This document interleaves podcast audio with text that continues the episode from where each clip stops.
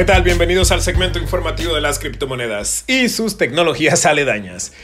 Hoy miércoles 8 de diciembre, varios líderes y jefes de compañías cripto y compañías tecnológicas se reunieron con el gobierno para discutir y analizar los pros y los contras de las nuevas tecnologías financieras que están haciendo temblar el esquema bancario tradicional. Descentralización de activos digitales es el corazón de esta plática.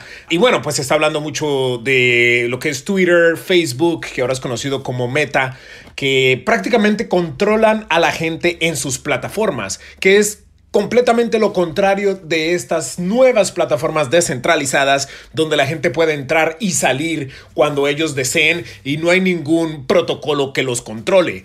Uno de los líderes de, las compañías, de, de una de las compañías de criptomonedas más grandes del mundo añadió que Bitcoin ha sido una plataforma exitosa porque la gente participa en esta tecnología por sí solos y pueden salir cuando ellos deseen. No hay nadie que los manipule con anuncios o con un algoritmo con fines lucrativos. Y tampoco nadie que te pueda sacar eh, y, y, vetar el acceso porque no hay ningún centro que mande. Son completamente descentralizados. También se está discutiendo temas relacionados con la seguridad cibernética, ya que obviamente en las plataformas sociales hay muchos problemas con los jóvenes que se convierten adictos a estas plataformas y esto ha estado llevando a problemas psicológicos porque muchos de estos jóvenes empiezan a comparar su imagen con las imágenes que ven dentro de estas plataformas digitales, que son imágenes completamente controladas por un algoritmo y esto está, está causando ciertos problemas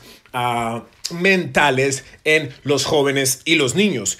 Y también obviamente se está hablando mucho de, de, lo que es los hackeos, sobre todo en las plataformas financieras descentralizadas. Ha habido muchos problemas de seguridad con esta nueva tecnología y no es algo completamente nuevo. La mayoría, la mayoría de las nuevas tecnologías tienen puntos débiles que estos criminales cibernéticos pues aprovechan para poder robar millones y millones de dólares. Solo en lo que va de esta semana, Badger DAO y Bitmart, dos compañías grandes de criptomonedas, perdieron millones en hackeos. Y en el 2021 Ah, ya se han perdido cerca de 10 billones de dólares en total y los crímenes cibernéticos en plataformas criptográficas han subido un 600%. Esto pues son números bastante alarmantes que el gobierno pues, los tiene muy presentes y les preocupa mucho esta situación porque el objetivo de ellos es obviamente regular y proteger al consumidor. Algo que tiene muy preocupado a los legisladores también son las criptomonedas estables. Al parecer, las criptomonedas estables eh, pues están causando un poquito más de problemas y de preocupación en el gobierno federal que, las, criptomonedas descentralizadas como Bitcoin o Ethereum.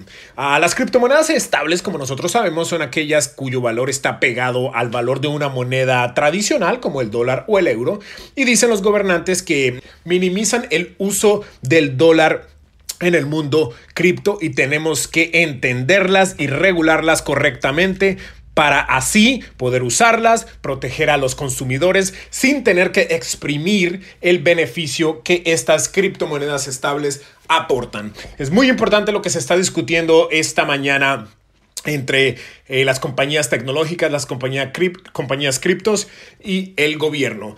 Esto es lo que también nos ha dado oportunidad de presentar un taller intensivo de Decentralized Finance, de DeFi, ya que hemos recibido muchas preguntas sobre el tema y mucha demanda. Y el próximo 15 de diciembre a las 6 de la tarde estaremos ofreciendo este taller de Decentralized Finance. Si les interesa, si quieren aprender exactamente cómo pueden ustedes ah, ganar intereses con sus criptomonedas, al hacer depósitos, al dar préstamos, cómo poder invertirlas de una manera más efectiva, por favor inscríbanse al curso. Va a ser muy interesante aprender todo este ecosistema, sus usos, sus riesgos, las carteras ah, descentralizadas para DeFi, las plataformas, las cuotas que hay que pagar, las que no tenemos que pagar y obviamente la seguridad. Inscríbanse en Aprende aprendeconyaro.com, aprendeconyaro.com y nos vemos el próximo 15 de diciembre para aprender todo sobre DeFi. Muchísimas gracias, hasta la próxima.